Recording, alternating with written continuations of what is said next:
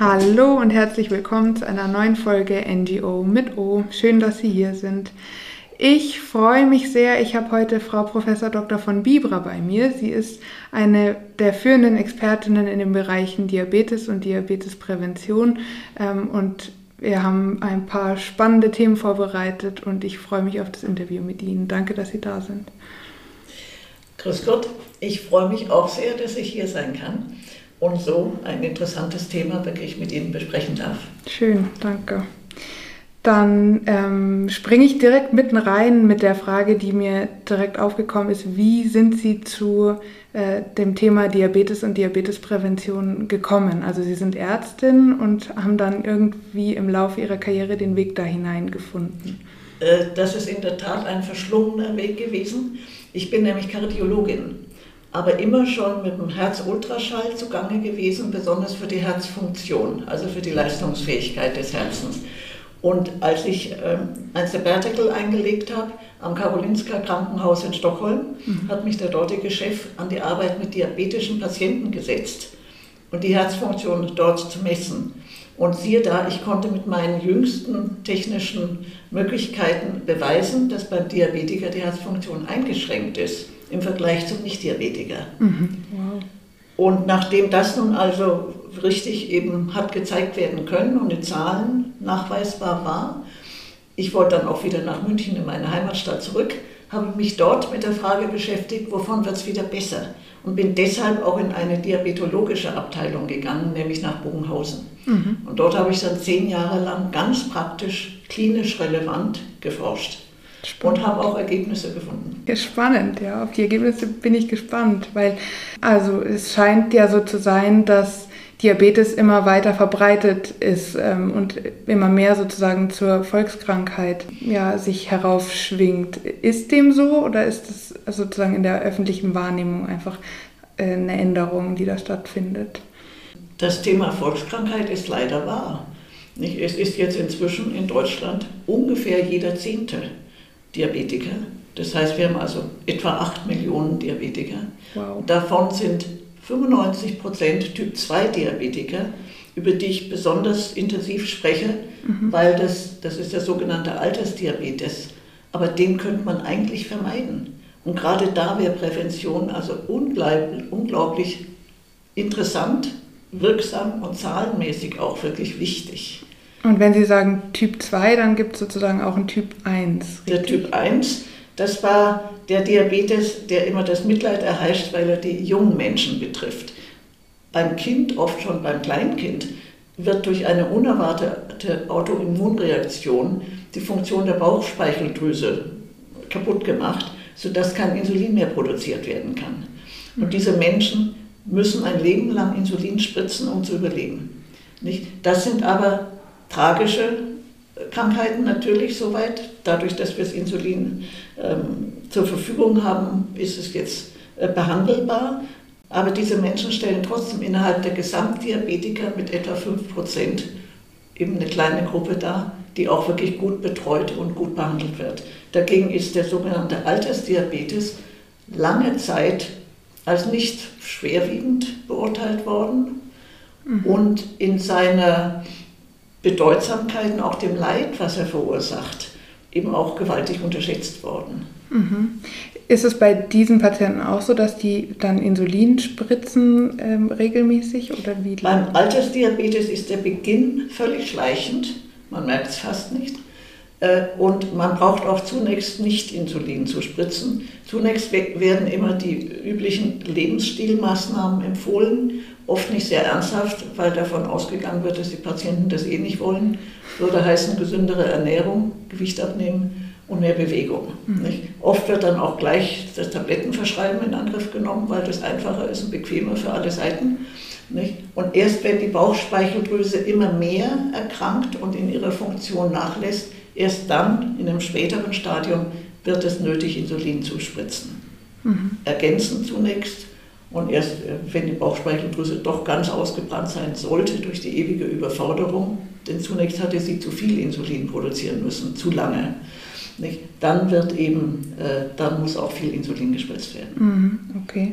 Also das bedeutet, die Krankheit breitet sich jetzt auch vermehrt nicht nur auf die ältere Bevölkerung aus, sondern auch auf die jüngeren. Das liegt daran, Sie haben es völlig klar ausgedrückt, das liegt daran, dass Hauptrisikofaktor für den Typ-2-Diabetes, den Altersdiabetes, ist Übergewicht mhm. und auch Bewegungsmangel.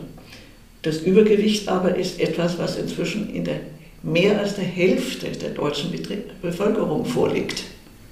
Wir sind einfach übergewichtig. Mhm. Wir sind zu sehr verwöhnt von der Technik, fahren Auto, Lift, den ganzen Tag am Schreibtisch, abends vorm Fernseher Erholung vom Stress. Und zusätzlich haben wir ein riesen Lebensmittelangebot, sogar Fertiggerichte, alles zu jeder Tageszeit überall verfügbar. Das stimmt. Ja. Ungebremstes Essen. Und das führt eben auch zum Übergewicht. Nicht? Also es ist wirklich eine Krankheit des modernen westlichen Lebens. Das ist ja auch eine irre, eine irre Zahl, eine irre hohe Quote, ähm, dass so viele Menschen übergewichtig sind. Das ist, das ist schlimm. Und es hat sich wirklich so seit den 60er Jahren, 70er Jahren hat sich das einfach fortlaufend entwickelt. Man hat es an Amerika, das war immer unser Vorreiter, konnte man schon beobachten, aber wir sind ganz treu nachgelaufen. Jetzt auch in der aktuellen Pandemiesituation, sind da die Menschen mit Diabetes, gehören die zu der Risikogruppe? Also Ganz extrem so. Nicht? Das wird jetzt also wirklich ganz eindeutig erklärt. Das größte Risiko haben die Diabetiker, die, die ganz Übergewichtigen. Okay. Und das ist natürlich jetzt auch gerade mit diesen Lockdown-Phasen, wo die Fitnessstudios zu haben, wo man Sportarten nicht mehr machen darf. Das ist ganz grässlich, weil die Risikofaktoren jetzt so weiter zunehmen mhm. für den Diabetes. Mhm.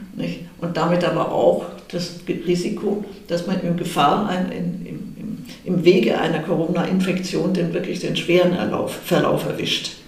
Weil einfach das Immunsystem auch nicht so gut damit klarkommt. Die ganze Stoffwechselsituation und damit ist natürlich das Immunsystem im Zusammenhang.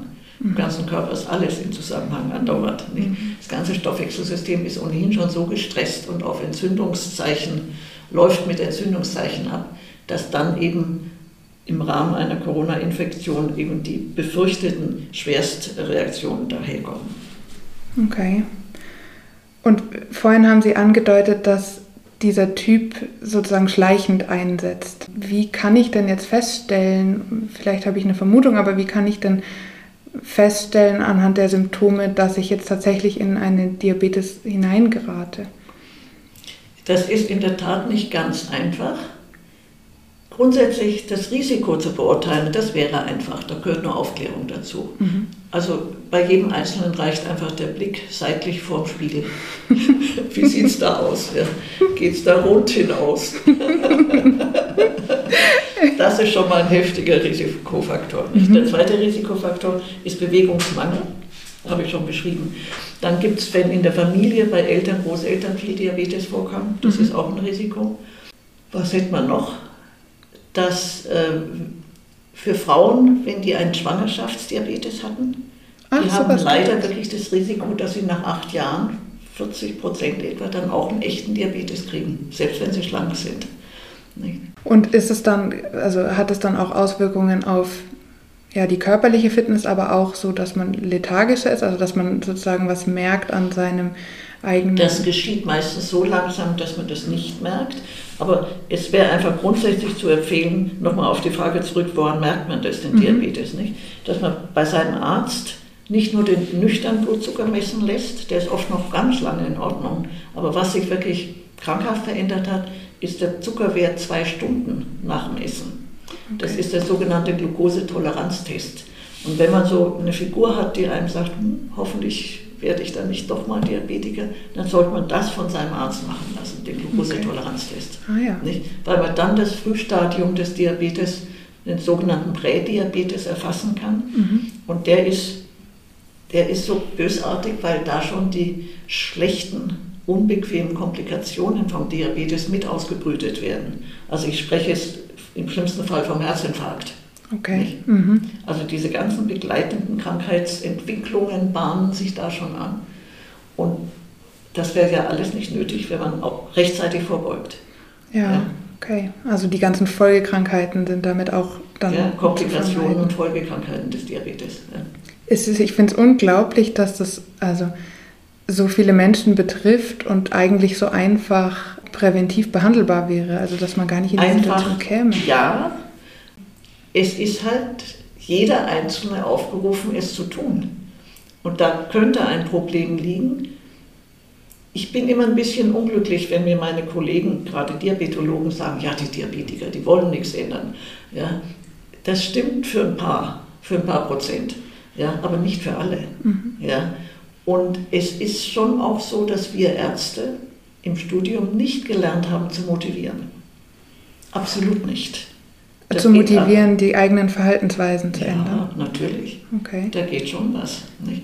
Und die Kunst ist natürlich auch in Präventionsempfehlungen, das so zu geben, dass A, der Patient ernst genommen wird und seine persönlichen Ziele damit erreichen kann. Mhm. Die könnte man ja abfragen. Mhm. Wer tut es?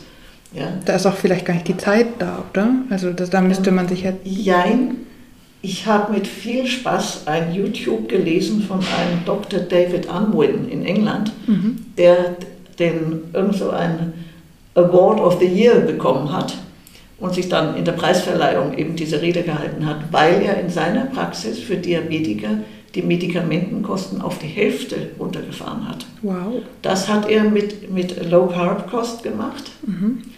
und beschreibt dann sehr schön, dass er auch nur 10 Minuten pro Patient hat und hat es hingekriegt. Okay. Es ja, geht. Es geht. Man muss sozusagen wollen wollen. Äh, auch wissen wie, beides. Ja. ja. Und äh, ich glaube auch, dass die, der Schwerpunkt, dass man einfach wieder mehr Schwerpunkt überhaupt auf Lebensstil und Beratung dazu legt, ist sehr wünschenswert. Medikamente können auch Nebeneffekte haben, das wissen wir alle. Gibt es auch große Studien, die das ziemlich unangenehm belegt haben. Und es gibt auch Internetkurse und andere Möglichkeiten, wo man die Patienten gut beraten lassen kann und hinschicken kann, wenn man es nicht selber machen möchte. Ja, ja. Ende März haben Sie eine, auch eine Veranstaltung, die Sie durchführen zum Thema ähm, Diabetesprävention. Möchten Sie ein bisschen erzählen, worum es darin gehen ja, wird? Diabetesprävention und dann ist der zweite Teil des Satzes heißt aktuelle Forschungsergebnisse. Mhm. Das ist mir besonders wichtig, weil ganz viele Ergebnisse entscheidendes Umdenken eigentlich erlauben in Sachen Ernährungsempfehlungen und, und auch sonst für die Prävention. Und diese daraus abzuleitenden Folgerungen werden eigentlich nur sehr, sehr zögerlich verbreitet. Okay, Im Gesundheitssystem, mhm. bei der Ärzteschaft, das Warum kann ich nicht beantworten. Ich kann nur feststellen, dass. Mhm. Und ich möchte da ein bisschen nachhelfen mit diesem Kongress. Mhm. Und weil letzten Endes Prävention ja nicht nur etwas ist, was über die Ärzte vermittelt werden könnte und sollte, sondern was einfach jeden Einzelnen angeht, weil es eben Lebensstilmaßnahmen betrifft. Ja. Drum möchte ich Menschen, die gute Multiplikatoren sind, nämlich die Lions, die als NGO sich jetzt auch um Diabetesprävention kümmern, einbinden. Mhm. Und darum habe ich diesen Kongress ganz bewusst wie ein Spagat zwischen Ärzten, mhm. sowohl für Ärzte wie auch für Lions, interessierte Lions, angesetzt. Mhm. Und ich lasse Redner sprechen, die, äh, die sehr renommiert sind für ihre Themen und die auch für Ärzte sehr neue Themen dann mit aufs Tapet bringen, nämlich Epigenetik oder Mikrobiom, die Darmflora. Das mhm. sind alles deutliche Erweiterungen des Wissens, was dann in die Stoffwechsellage zum Diabetes hinführen wird. Und damit ist es auch eine Verbreiterung dessen, was für Prävention gemacht werden könnte. Also Sie vernetzen auch unterschiedliche Fachrichtungen, die zu dem Thema sozusagen einen Beitrag auch leisten können. Ja. Ja, sehr. Mhm. Also es ist ein, Sie sagen es ja nett, Vernetzungskongress. Ja. ja, das ist ja oft das Wichtigste. Also das, daran scheitert es ja manchmal. Also viele unterschiedliche Fachrichtungen, die tolle Ideen und Forschungsergebnisse haben, aber nicht zusammenkommen. Und wenn die dann zusammengebracht werden, das ist also eine tolle Plattform, auf der dann vieles weitergehen genau, kann. Dass man aufeinander hört und im Körper ist halt wirklich alles beisammen. Ja. Also das hat ja keinen Zweck. Ich war schon überrascht, wie ich als Kardiologin meine ersten Ergebnisse Richtung Stoffwechsel äh, publizieren wollte. Es wollte nicht gehört werden. Nicht? Weil sie fürs Herz zuständig sind. Die Diabetologen aber für die Herzfunktion eigentlich nicht wirklich interessiert. Und eine Zeit lang habe ich dann immer in einem Organ genau das veröffentlicht, was die anderen nicht hören wollten. das ist auch ein Spagat. Interdisziplinär ja. vorwärts marschieren. Ja. ja. ja, spannend, weil also es hört ja nicht am Herz auf, also so Natürlich oder ist aufs Herz begrenzt. Das Herz schlägt im Körper und braucht seine Energie aus dem Stoffwechsel und ja. wenn der nicht ordentlich funktioniert, äh, dann kann das Herz halt auch nicht so gut funktionieren und dann liegt es halt nicht nur an der koronaren Herzerkrankung, wie die Kardiologen gerne fokussiert annehmen, weil das so ein Übel ist, mit dem sie ja sehr gut therapeutisch umgehen könnten. Nicht? Und mit der mhm. Herzfunktion ist es dann schon viel schwieriger. Mhm. Ja, verstehe ich. Okay. Also um auch nochmal auf das Thema Prävention zurückzukommen, gibt es ja wahrscheinlich unterschiedliche Herangehensweisen. Also Sie haben schon gesagt, die Ernährung spielt eine, eine Riesenrolle. Und das ist aber also wahrscheinlich die erfolgreichste Art und Weise, Prävention zu machen, indem man gezielt auf die Ernährung achtet. Das liegt daran, dass eben es die Ernährung ist, die den Stoffwechsel erstmal ins Laufen bringt. Nicht? Wir verdauen ja alles, was wir essen. Und das, und das geht dann in den Stoffwechsel und richtet da Gutes oder weniger Gutes an. Mhm. Darum ist die Ernährung wirklich der absolut primäre Faktor, um den Stoffwechsel zu verbessern, wenn es nötig ist. Nicht? Ich habe ja auch schon gesagt, dass das Übergewicht so eine enorme Risikorolle spielt für den Diabetes. Und mit dem Übergewicht ist vergesellschaftet eine Stoffwechsellage, die Insulinresistenz Heißt, dabei wird kompensierend also ein ganz hoher Insulinspiegel im Blut die ganze Zeit hergestellt von der Bauchspeicheldrüse. Und diese Situation ist auf, in vieler Weise krankheitsfördernd, krankheitsauslösend okay. im Stoffwechsel. Mhm. Aber das ist die schlechte Botschaft. Die gute Botschaft ist, diese Situation ist eine Stoffwechselreaktion, also kann sie auch umgedreht werden und normalisiert werden. Mhm. Und das geht darin damit zu, dass bei der Auswahl des Essens berücksichtigt wird, was treibt mir denn den Insulinspiegel in die Höhe. Das sind eindeutig Kohlenhydrate, denn das sind alles vernetzte Zucker. Okay. Mhm. Und wenn man die Kohlenhydrate in der Menge etwas reduziert und gleichzeitig auch noch eine geschickte Auswahl trifft, nämlich gerade mehr die Vollkornprodukte, mhm. dann kann man sein Essen so auswählen, dass es weiter abwechslungsreich, lecker, sättigend ist, eben Spaß macht, mhm. ja, aber trotzdem den Insulinspiegel relativ gleichmäßig flach hält und auf, überhaupt auf einem niedrigen Spiegel hält. Nicht? Und das ist das, was mit einem präventiv wirkungsvollen Essen erreicht werden soll. Und das ist für mich so die Hauptzielrichtung, was in einer Prävention für jedermann erläutert werden sollte. Ja. Denn das ist gar nicht so schwer umzusetzen. Und es geht auch nicht darum, sozusagen eine Diät zu machen und zu hungern, sondern es nein, geht. Nein, nein, es ist einfach nur eine eigentlich relativ kleine Veränderung in den Ernährungsgewohnheiten. Es sollte möglichst ein Leben lang dann so gegessen werden. Man kann ja auch mal äh, eine richtige Portion guten Kuchen oder sonst was auch verdrücken. Das geht ja nicht. Es geht nur um das Wissen, wie, wie ist es richtig und wie kann ich es ausgleichen. Mhm. Und das wäre umzusetzen, das zu lernen wäre nicht schwierig, umzusetzen eigentlich auch nicht. Mhm. Wenn die, ich glaube schon auch, wenn die Folgen von Übergewicht, Insulinresistenz, Diabetes klarer bekannt wären, wären auch viel mehr Leute bereit, das eben zu machen. Nicht? Eine der Hauptbotschaften bei diesen Ernährungsempfehlungen, nachhaltigen Ernährungsempfehlungen, ist auch viel mehr Gemüse, Salat und Obst zu essen. Okay. Nicht? Auch Obst, weil das ist ja. Obst, äh, nur noch an dritter Stelle mhm, genannt. Mhm, ja. Mhm. Aber Obst ist auf jeden Fall besser als eine Tüte Bonbons. Ja. Das könnte man einem Kind zum Beispiel sagen, nicht und so weiter. Ja. ja. Okay, das, also ja, das finde ich, das bedeutet, es scheitert oder es scheitert in Anführungszeichen daran bei uns in der Gesellschaft, also die Tatsache, dass so viele erkrankt sind an Diabetes, ist ist eigentlich ein Aufklärungsthema. Also es ist ein Riesenaufklärungsthema, was bisher in der Weise eben überhaupt nicht umgesetzt worden ist. Nicht vom Gesundheitssystem leider mhm. ähm, und auch nicht von der Ärzteschaft.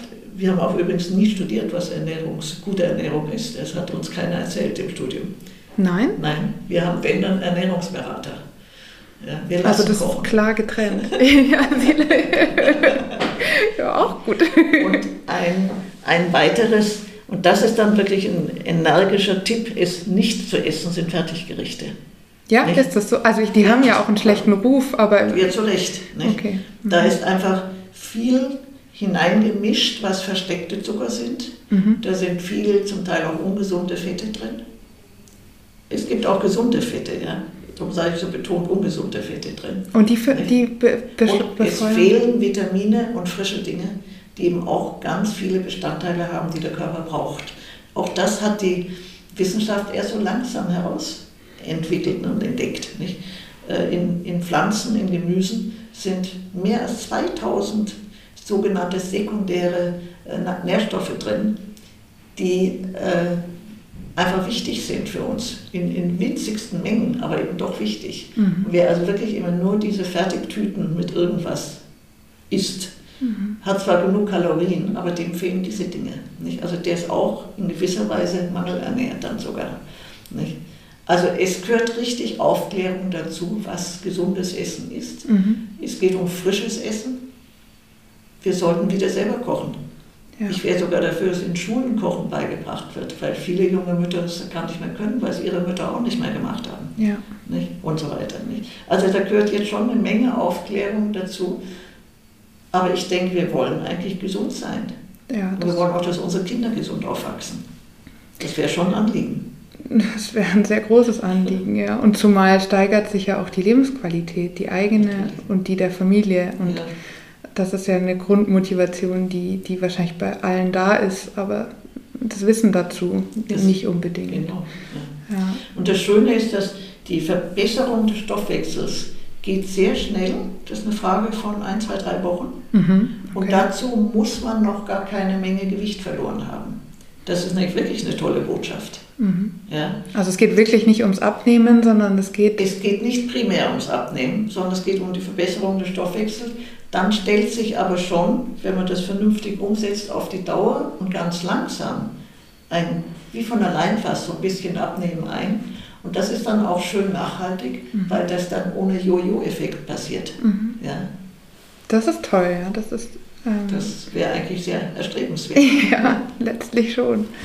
Ja. ja. Ich freue mich, dass wir vielleicht ja einen kleinen Beitrag dazu leisten können mit unserem ähm, Podcast, dass, dass ein bisschen mehr naja, Aufklärung passieren kann und ähm, Menschen mehr mit diesem Thema sich auseinandersetzen und die Ernährung, ich meine, wir haben alle damit zu tun, wir kommen da alle nicht drum herum, ähm, dass wir die wieder mehr in den Fokus stellen und uns Zeit dafür auch ähm, nehmen und da achtsamer mit umgehen. Da freue ich mich, wenn wir da einen Beitrag zu leisten können. Ja, das freut mich auch sehr. Ja. Ja, vielen Dank, dass Sie. Ich bedanke mich für das Gespräch. ja.